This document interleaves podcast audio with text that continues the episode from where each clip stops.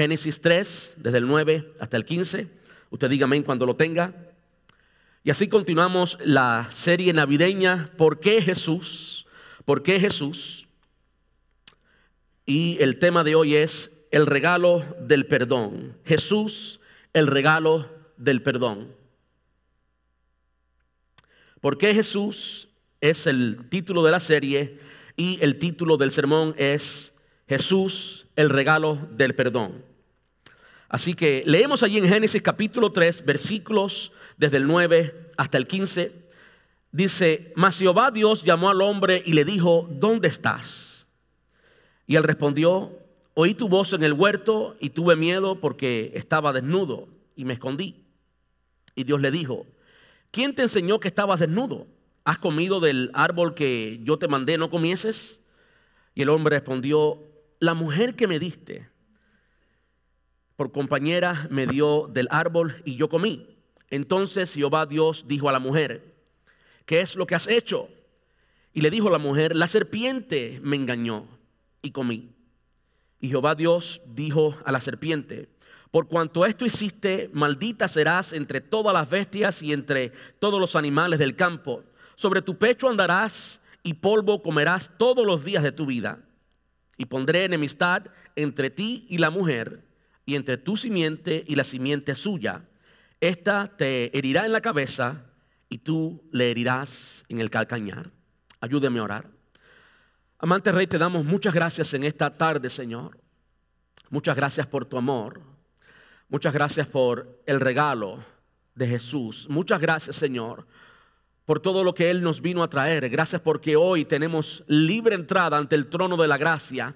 Gracias porque hoy, Señor, podemos tener paz. Paz con Dios y paz unos con otros. Hoy podemos experimentar paz interior porque tú enviaste al príncipe de paz para que estuviera con nosotros. Emanuel, si hiciera un hombre, pagara nuestra culpa y conquistara nuestra paz.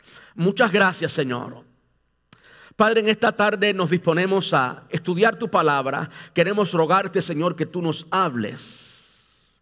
Padre, te rogamos que tú quites toda distracción, todo lo que estorba, todo lo que quiera tapar nuestros oídos, toda emoción contraria, todo espíritu contrario. En el nombre de Jesús te rogamos, Padre, que tú limpies, que tú quites y que tu palabra, Señor, caiga en buen terreno, en el terreno de nuestros corazones y que allí, Señor, pueda producir vida, pueda producir, Señor, fruto para tu gloria y para tu honra. Te rogamos que prepares nuestros corazones.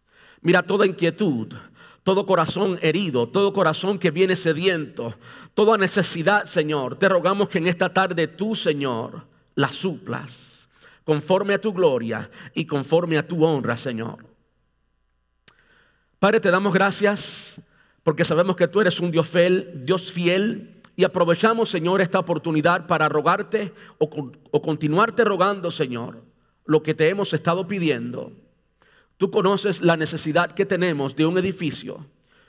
Y con toda humildad venimos delante de ti rogándote, Señor, un edificio espacioso, un edificio que quede céntrico, un edificio, Señor, en el que podamos crecer como iglesia y podamos tener la libertad de hacer todas las cosas que tú nos has mandado hacer y que queremos, Señor, hacer para ti, Dios. Para nosotros es imposible, pero para ti no hay nada imposible, para ti no hay nada difícil, Señor. Pedimos todo esto en el dulce nombre de tu Hijo amado Jesús, por el cual tenemos acceso a tu presencia y por el cual venimos delante de ti, Señor. Muchas gracias, papá. En Cristo Jesús. Amén y amén. Gracias, Señor. Puede sentarse. Como les decía, hoy tocamos un tema más de la serie ¿Por qué Jesús? Y por supuesto queremos que usted entienda exactamente la razón por la que Jesús vino. Y sí, hay muchas razones por las cuales Jesús vino. Por supuesto, no vamos a tocar todas las razones por las cuales Jesús vino porque pues de eso se trata la vida cristiana, entender por qué Él vino y vivir a raíz de, esa, de esas razones. Hoy queremos entender acerca del perdón, cómo era necesario que Jesús viniera para que tú y yo podamos experimentar, experimentar perdón, el perdón de Dios, para que tú y yo podamos vivir que sea parte de nuestro diario vivir el perdón divino, el perdón del Padre, que podamos experimentar cómo Él pagó por nuestras culpas, pagó por nuestros pecados y puso la paz entre el Padre y nosotros, hizo la paz entre nosotros de modo que hoy cada uno de nosotros puede acercarse a Dios como hijos, literalmente como hijos, acercándonos a un Padre y a un Padre bueno.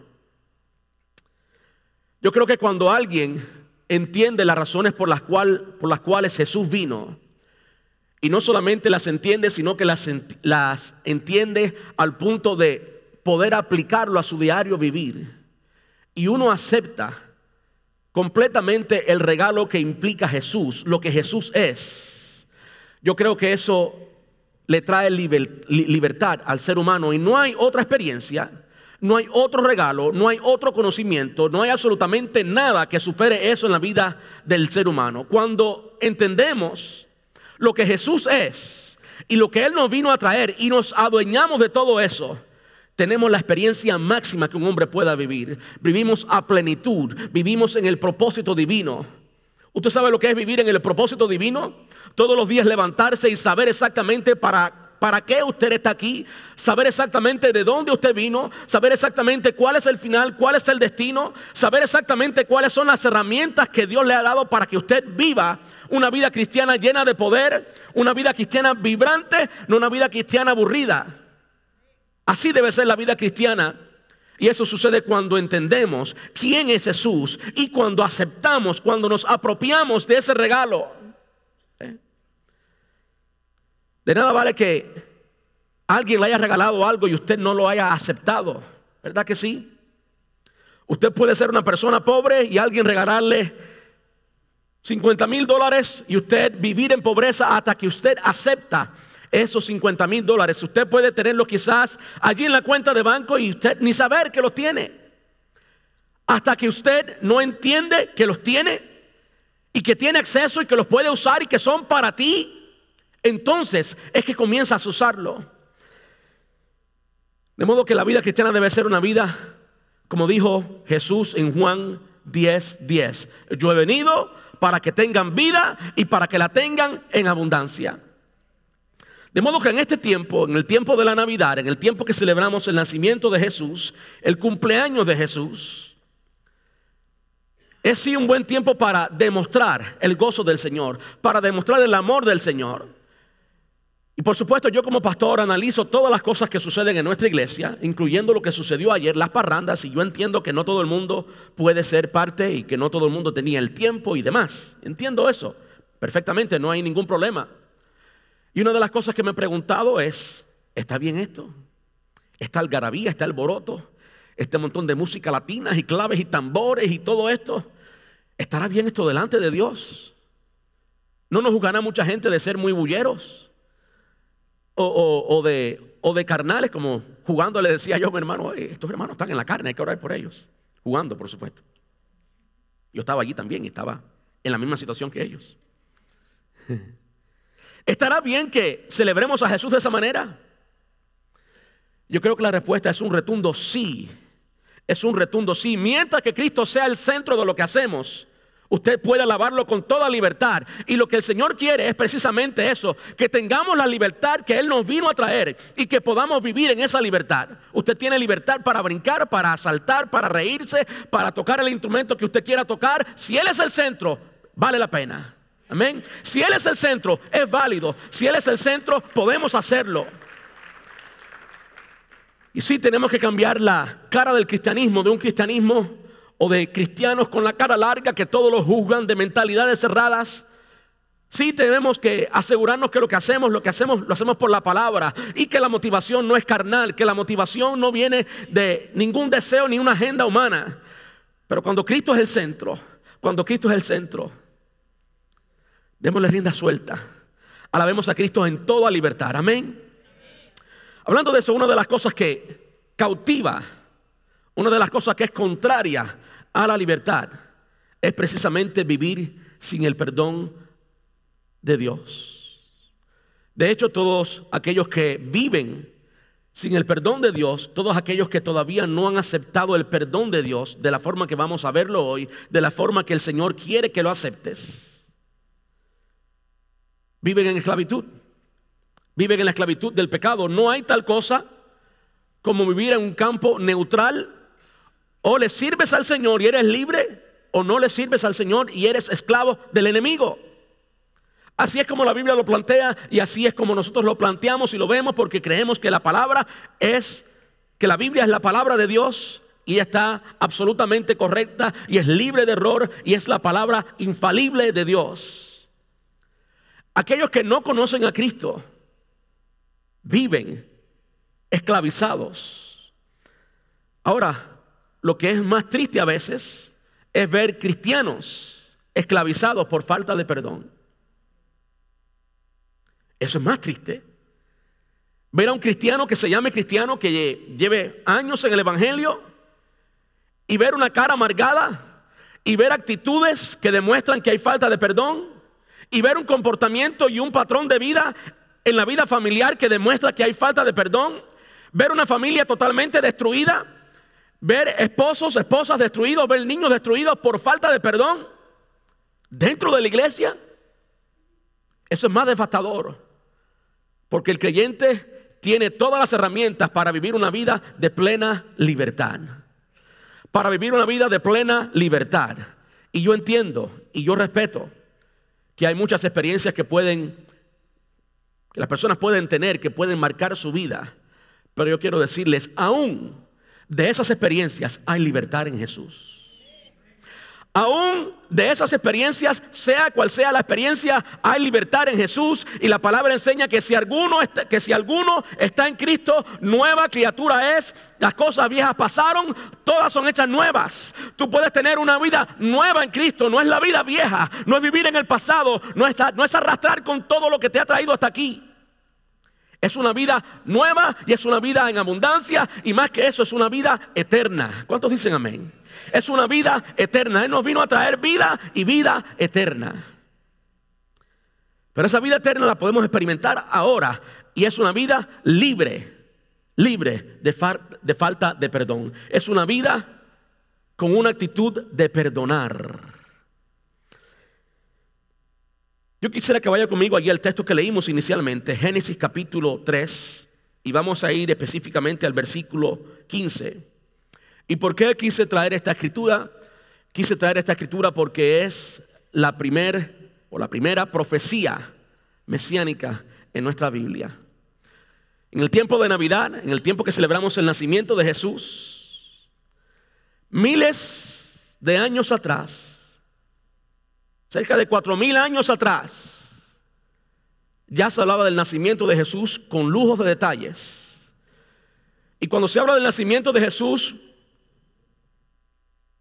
se habla de que Jesús vino, ¿por qué? Porque necesitábamos el perdón de Dios. Gracias, hermano. Eso es amor. Y se dieron cuenta que la necesitaba. Yo tenía una por allí, pero la dejé. Y entonces, pues, gracias, José.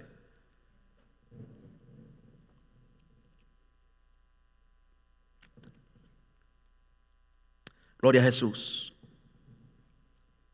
David, ¿puedes quitar el sonido arriba?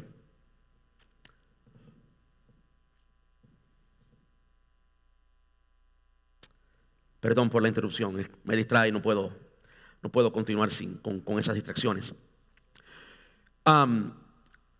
Génesis capítulo 3, versículo 15, es la primera profecía mesiánica que tenemos en nuestra Biblia.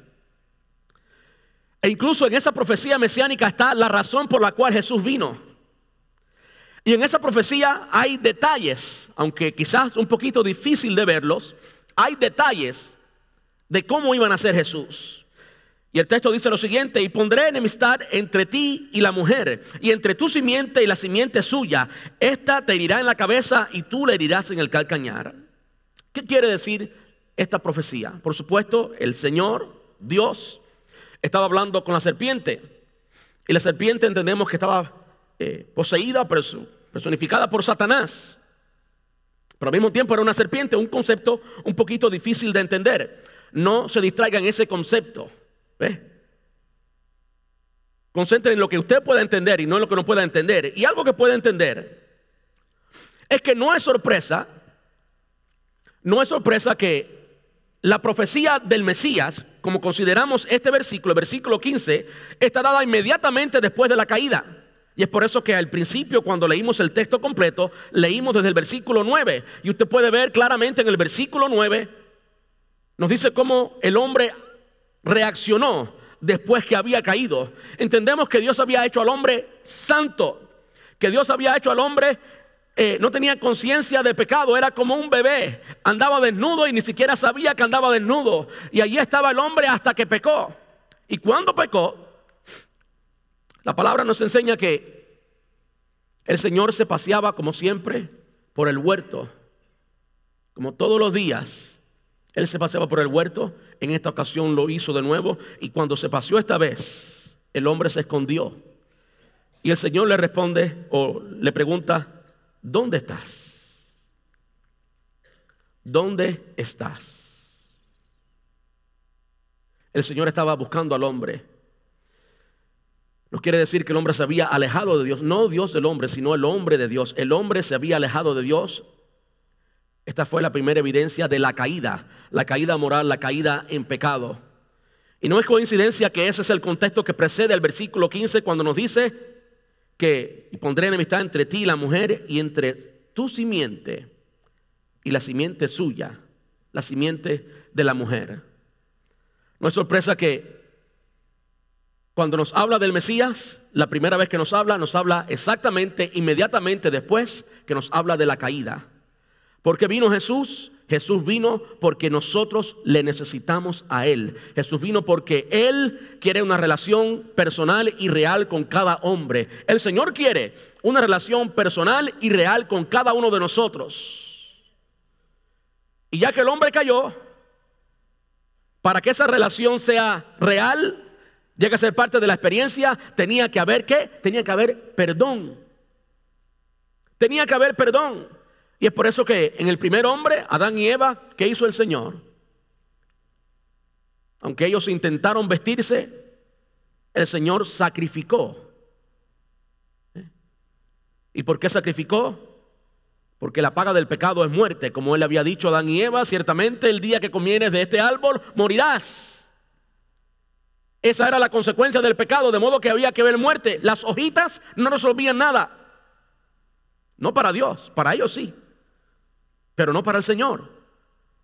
Eso también nos, nos dice que el Señor nos mide según Él. Él no nos mide con estándares humanos, sino con el estándar divino. Aunque ellos estaban vestidos de hojitas, para el Señor eso no era suficiente. El Señor hace un sacrificio y viste a esos hombres. Es la primera vez que se habla de Jesús, la primera profecía que aparece de Jesús, y no es coincidencia que surge después que el hombre cae. ¿Por qué vino Jesús? Porque el hombre necesitaba el perdón de Dios. El hombre necesitaba reconciliarse con el Señor y para eso vino el Señor. El hombre cayó, era digno de muerte, merecía estar separado eternamente de Dios, pero Dios en su gran misericordia y en su amor, como vimos la semana pasada, que Él vino, ¿por qué? Por amor. Porque el Señor hizo todo lo que hizo por amor. Que dice Juan 3:16, porque de tal manera que amó. Nadie lo forzó a amar. Fue un acto de su voluntad. Él quiso amar. Y ese amor fue el que llevó al Señor a hacer todo lo que hizo. Otra referencia muy importante de este versículo es cuando se dice que la simiente suya le herirá en el calcañar. ¿Por qué es tan importante? Porque primero se habla de la simiente, aquí queriendo decir los hijos o la descendencia, pero específicamente en este versículo, cuando se dice la simiente suya le herirá en el talón, el, el hebreo y el arameo son muy específicos en cuanto a género. Cuando se habla de una mujer, usted queda claro que es una mujer. Y cuando se habla de un hombre, usted queda claro que es un hombre. No es como el inglés, es más parecido al español, que usted tiene que decir específicamente él o ella y usar los verbos de acuerdo. ¿eh? Por eso yo a veces mandando mensajes a los hermanos digo, eh, bendiciones a todos y todas. Eso en inglés no sucede. ¿Eh? Bueno, el hebreo y el arameo son muy parecidos. Y la palabra en hebreo aquí es específicamente él, hablando de hombre. Incluso la traducción en lenguaje actual lo dice así, un hijo suyo, un hijo suyo, lo dice en singular masculino, un hijo suyo. ¿A quién se está refiriendo aquí? Ahora tenemos que entender algo. En esta profecía ¿Quiénes eran los que existían en ese entonces? Adán y Eva, solo Adán y Eva. Y Adán y Eva no fueron nacidos de mujeres, fueron creados, ¿verdad que sí? De modo que por supuesto era una profecía, se estaba refiriendo a alguien que vendría después, no se estaba refiriendo a ellos, se estaba refiriendo alguien que vendría de la mujer, lo cual también es muy significante y nos apunta a Cristo. ¿Por qué nos apunta a Cristo? Porque en la sociedad patriarcal de aquel entonces, siempre se mencionaba el hombre. Usted no ve nunca en una genealogía hebrea, fulana, hija de la mamá, hija de la abuela, hija de la tatarabuela. Usted no ve eso, ¿verdad que no? Usted siempre ve que Dios es el Dios de Abraham, de Isaac y de Jacob. En otro momento podemos debatir por qué. Lo cierto es que eso es un hecho, está dado, está claramente en nuestra Biblia, ¿verdad que sí? ¿Por qué entonces aquí se habla de la simiente de la mujer? ¿No nota usted que es algo extraño? Habla de la simiente de la mujer porque no podía referirse a la simiente del hombre, porque Jesús no es nacido de hombre. De modo que es un indicativo, una vez más, que se estaba refiriendo específicamente a Cristo. Y también nos habla del nacimiento virginal, ya que no se menciona un padre humano, lo cual fuera lo más natural, hace sentido que se refiere a la Virgen. Entonces está apuntando directamente a Jesús. Está apuntando directamente a Jesús. ¿Por qué traemos todo esto? ¿Y por qué para mí ha sido importante ver cómo en la primer profecía que aparece en nuestra Biblia, acerca de Jesús se envuelve la redención, envuelve el perdón del hombre y envuelve a Jesús. ¿Por qué es eso? Bueno, para mí eso es de gran importancia primero porque eso nos indica que, que Dios está dispuesto a perdonarnos antes que hubiéramos nacido. Dios está dispuesto a perdonarnos antes que hubiéramos nacido. No fue un sentimiento o emoción resultante, sino una decisión premeditada. Quiere decir que cuando la palabra nos enseña para comenzar que desde antes de la fundación del mundo, no cuando creó a y Eva, sino que antes, ya el Señor sabía tu nombre mi nombre y pensaba en ti y en mí. Yo sé que eso es demasiado para que usted lo entienda, también lo es para mí. Simplemente lo creemos y lo aceptamos. Simplemente lo creemos y lo aceptamos, pero lo que podemos ver aquí es que el Señor inmediatamente cuando se nos declara la caída del hombre, inmediatamente se nos habla de la redención del hombre y de aquello que nos vino a traer el perdón de Cristo Jesús. Lo cual nos dice que desde ese entonces ya el Señor estaba dispuesto a perdonar. Ya el Señor en su plan eterno había incluido, sí, la caída, pero había incluido la Solución para la caída, la solución para el pecado, Cristo Jesús. ¿Y qué nos vino a traer Cristo Jesús? El perdón de nuestros pecados, el perdón de nuestros pecados. Como dice Colosenses capítulo 2, versículos del 13 al 15. Y a vosotros, estando muertos en pecados, estando como muertos en pecados y en la incircuncisión de vuestra carne, os dio vida juntamente con Él, perdonando cuántos, cuántos pecados, todos, perdonando todos los pecados, anulando el acta de los decretos que había en contra de nosotros, que nos era contraria, quitándola de medio y clavándola en la cruz, y despojando a los principados y a las potestades, los exhibió públicamente, triunfando sobre ellos en la cruz del Calvario. El Señor, desde ese momento, nos declaró lo que ya estaba en su corazón, en su plan eterno. El deseo de perdonar y con el perdón de Dios traer libertad al corazón humano. traer libertad para que podamos vivir la vida que Dios quiere que vivamos. Traer libertad para sonreír, traer libertad para ser feliz, traer libertad para amar, traer libertad para perdonar, traer libertad para tener paz, tener libertad en todos los sentidos. Dios quiere que tengamos libertad. Y una de las cosas que esclaviza más el corazón y una de las cosas que más necesita el hombre, más que cualquier otro regalo temporal y material pasajero, es el perdón. La capacidad de perdonar. No solamente recibir el perdón, sino que ese perdón nos transforme a nosotros y terminemos con la capacidad para perdonar y la habilidad, el poder para hacerlo. ¿Qué implica esto? ¿Qué implica que el Señor nos ha perdonado? Bueno, implica que tú y yo ahora somos hijos de Dios. Yo no sé cuántos entienden la, doctrina de la salvación completa.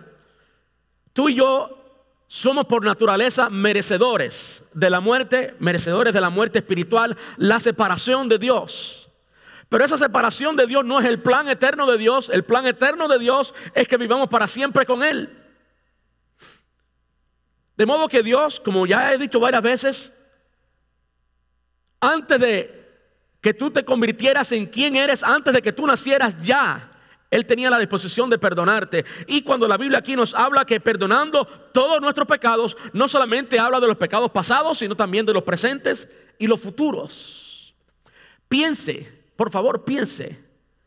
Deje que eso quede en su mente por un tiempo. Medite en eso. La capacidad de perdonar de Dios la actitud de perdonar de Dios, como el Señor está dispuesto a perdonarte que aún tus pecados futuros, así de grande es la redención que tenemos en Cristo Jesús. Así de completa es la redención que tenemos en Cristo Jesús. Tú y yo, si estamos en Cristo, hemos sido perdonados aún por las cosas que no hemos hecho todavía. Ahora, no me malentienda. Cuando usted haga esas cosas que usted no ha hecho todavía, Usted tiene que pedirle perdón al Señor para que entonces su relación con Él pueda ser vinculada, para que usted pueda amar al Señor y tener una relación personal y directa con Él. Eso solamente ocurre cuando tú y yo le pedimos perdón al Señor. Pero si algo podemos ver de este panorama es que el Señor ya está dispuesto a perdonar tu pecado y mi pecado. De hecho, ya Él perdonó tu pecado y mi pecado, todos los pecados ya han sido perdonados. ¿Cuántos dicen amén? Eso es lo que dice este pasaje. Y por más grande que sea y por más que alguien no lo entienda, es lo que dice y es lo que debemos aceptar. Y qué bueno que podemos aceptarlo así. Qué bueno que podemos aceptarlo así. Si la salvación la perdiéramos tan fácil, si nuestro, seguro, si nuestro futuro en Cristo fuera tan incierto, si fuera tan fácil perder la salvación, créame que la perderíamos. Y viviéramos en una agonía semanal, todos los días en agonía y no en la libertad del Señor.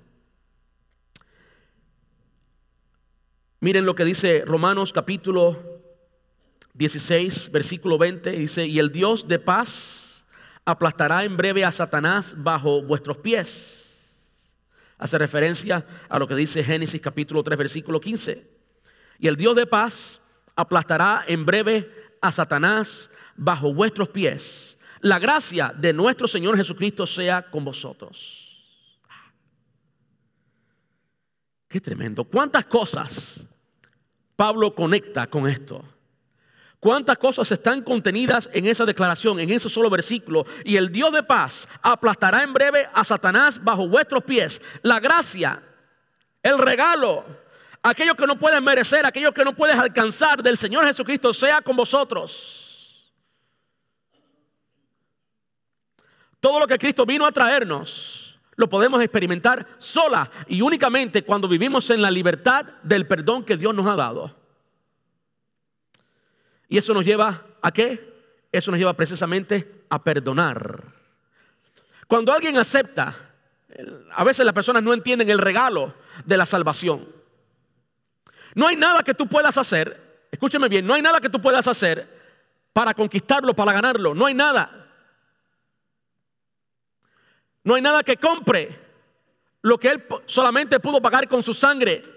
No hay otra cosa. Lo único que pudo pagar por tu salvación y mi salvación fue la sangre del unigénito Hijo de Dios de Jesús. Fue lo único. Y eso lo recibimos como un regalo. No porque te lo ganaste. Y es una de las cosas que hace el cristianismo diferente de cualquier otra religión. Cualquier otra religión, usted tiene que pagar, usted tiene que ganarse su estado. En Cristo no nos ganamos el estado, lo obtenemos. ¿Eh? Y lo que hacemos, nuestra vida santa, nuestra vida de adoración a Dios, nuestra vida de servicio a Dios, no es más que un resultado de ese regalo que hemos recibido. ¿Me está entendiendo? Cuando alguien verdaderamente ha recibido el regalo de la salvación y ha recibido el perdón de Cristo, no intenta hacer nada para ganarlo. Ya la persona lo recibió. Y es por eso que vemos un Pablo que era un asesino y después andaba en la plenitud que Dios había diseñado para él en su ministerio y en su vida cristiana. Es por eso que vemos, para irnos más atrás incluso al Antiguo Testamento, aunque era un poquito diferente el panorama de la salvación, a un hombre como David, también asesino que mandó asesinar a un hombre para adulterar con una mujer que no necesitaba porque podía tener varias. Y a ese hombre el Señor lo perdonó. Y pudo, vivir después en la libertad del Señor. Claro, por supuesto, después de confesar lo que dice el Salmo 51. Ten piedad de mí, oh Dios, conforme a tu misericordia. Borra mis rebeliones, porque yo reconozco mi pecado y mi pecado está siempre delante de ti. Pero ellos llegaron a vivir en la libertad del perdón.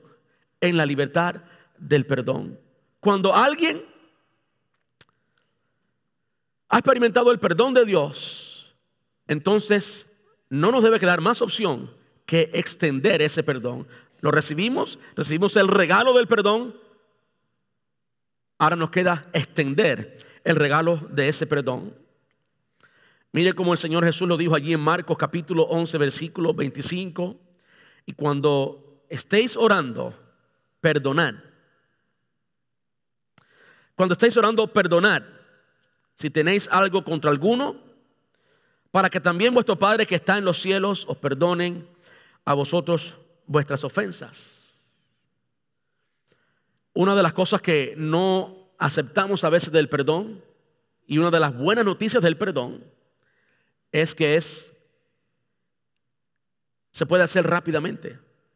Es decir, si usted está en un proceso de años para perdonar, usted no ha entendido el perdón. Si usted le ha tomado años perdonar, si usted está todavía pensando si debe perdonar a la persona que le lastimó o no, o al hermanito o la hermana, al esposo o la esposa, si debe perdonarlo o no, Usted no ha entendido lo que usted ha recibido del Señor y la capacidad que usted ya tiene hoy para perdonar. Y es importante que usted la entienda. Aquí lo que está diciendo es que cuando esté orando, allí orando, usted no está de rodilla tres meses, ¿verdad? Orando. Usted está de rodilla el tiempo que esté orando. Minutos, horas. Si usted es muy espiritual y se separa un tiempo, pues, pues días, pero usted no pasa meses orando. En ese tiempo, cuando estás orando, el tiempo que sea, allí perdona. Quiere decir que es una decisión. Es una decisión. El más eh, grande malentendido que tenemos acerca del perdón es que es una reacción emocional. Y si la persona de repente pues se gana mi perdón, pues entonces yo se lo doy. Eso es una reacción emocional. Lo que la Biblia enseña del perdón es que no es una reacción emocional, sino que es una decisión del corazón, una decisión que usted puede hacer ya. Pero comienza con una decisión. No es los sentimientos gobernando la mente o gobernando la voluntad, es la voluntad gobernando los sentimientos. Y es por eso que revise, revise en cualquier dilema que usted tenga, en cualquier relación, ya sea con esposo, esposa, hijos, hijas, cualquier tipo de relación. Cualquier tipo de relación en que usted tenga que perdonar, revíselo. Y si sus emociones le están diciendo a su mente y a su voluntad cuándo y cómo hacerlo, esa matemática no funciona, esa ecuación no funciona y para mí no sería sorpresa que usted no termine perdonando porque nunca tus emociones, mis emociones, nuestros sentimientos, nos van a, llevar a Cristo y nos van a llevar a tener vida en Cristo. ¿Qué dice la palabra de Dios? Porque engañoso y perverso es el corazón más que todas las cosas. ¿Quién lo conocerá?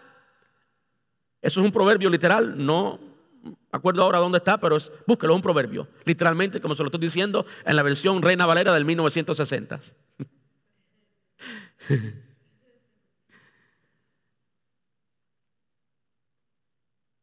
Porque engañoso y perverso es el corazón más que todas las cosas. ¿Quién lo conocerá? Si usted está esperando el día que tenga el sentimiento o el día que la persona pague por lo mal que hizo, entonces usted no necesita perdonar. Si la persona pagó, pues ya pagó. Eso no es perdonar. ¿Qué cosa es perdonar? Eso vamos, perdonar es levantar la deuda, dejar libre. Eso es perdonar y no lo busqué en ningún diccionario. perdonar es levantar la deuda, dejar libre. Fue lo que hizo Jesús con nosotros.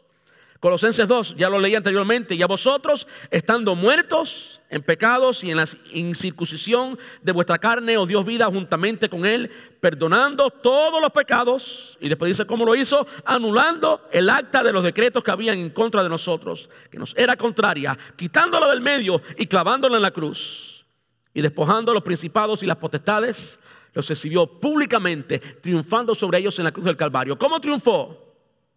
¿Cómo triunfó en la cruz del Calvario? Perdonando. Así triunfó.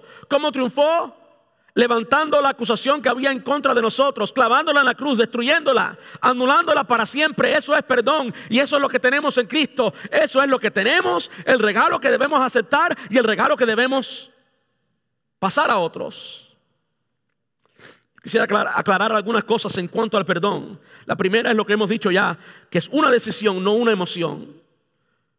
No es una respuesta. Una de las cosas que el Señor nos da cuando estamos en Él es que somos cabeza y no cola.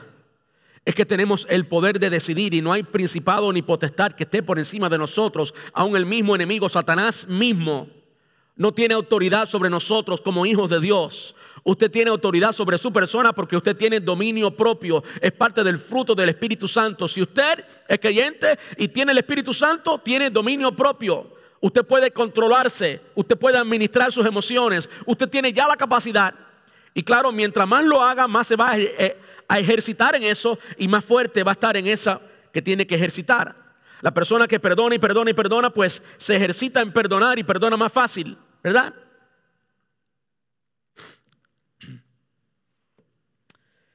No se trata de la otra persona. No se trata de la otra persona. ¿Por cuánto de nosotros el Señor esperó para perdonarnos? Por ninguno. Génesis 3:15. Desde entonces ya, ya el Señor está buscando, ¿dónde estás? Para perdonarte, para cubrirte con mi sangre. Cayó el hombre, enseguida Dios hizo un plan de salvación. Y en ese plan de salvación estaba algo que le costó y algo que nos libraba de la culpa que tenemos. Eso es perdonar. No se trata de la otra persona. Si esperamos que la otra persona cambie, pues quizás nunca lleguemos a perdonar, especialmente si la otra persona ya no está. ¿Cuándo vas a perdonar entonces si la otra persona ya no está? Imposible que cambie o que te pida perdón. Y si ya no lo conoces y si ya no tienes contacto, es importante que entendamos que no, es una, que, no es una emoción, que es una decisión y que no se trata de la otra persona, se trata de ti. Tú puedes decidir ahora, ya mismo, perdonar a esa persona. Las otras dos cosas que son muy sencillas y muy fundamentales es que el resultado de la falta de perdón es la esclavitud propia. ¿Qué es lo que sucede normalmente? Que la persona que no perdona, y si es cristiano, esa persona ya ha experimentado la mayor eh, eh, medida de perdón que cualquiera pueda recibir, el perdón de Dios. Cuando una persona no quiere perdonar y está allí y está diciendo, me las vas a pagar que no ha perdonado. Y por eso pues tiene la cara larga.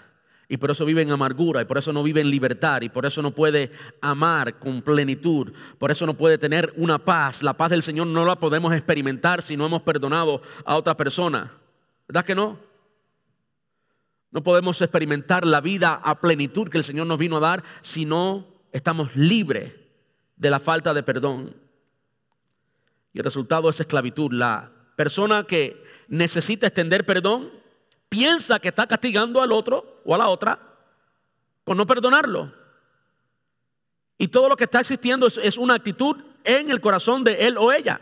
La otra persona puede estar libre, la otra persona puede estar haciendo lo que tenga que hacer.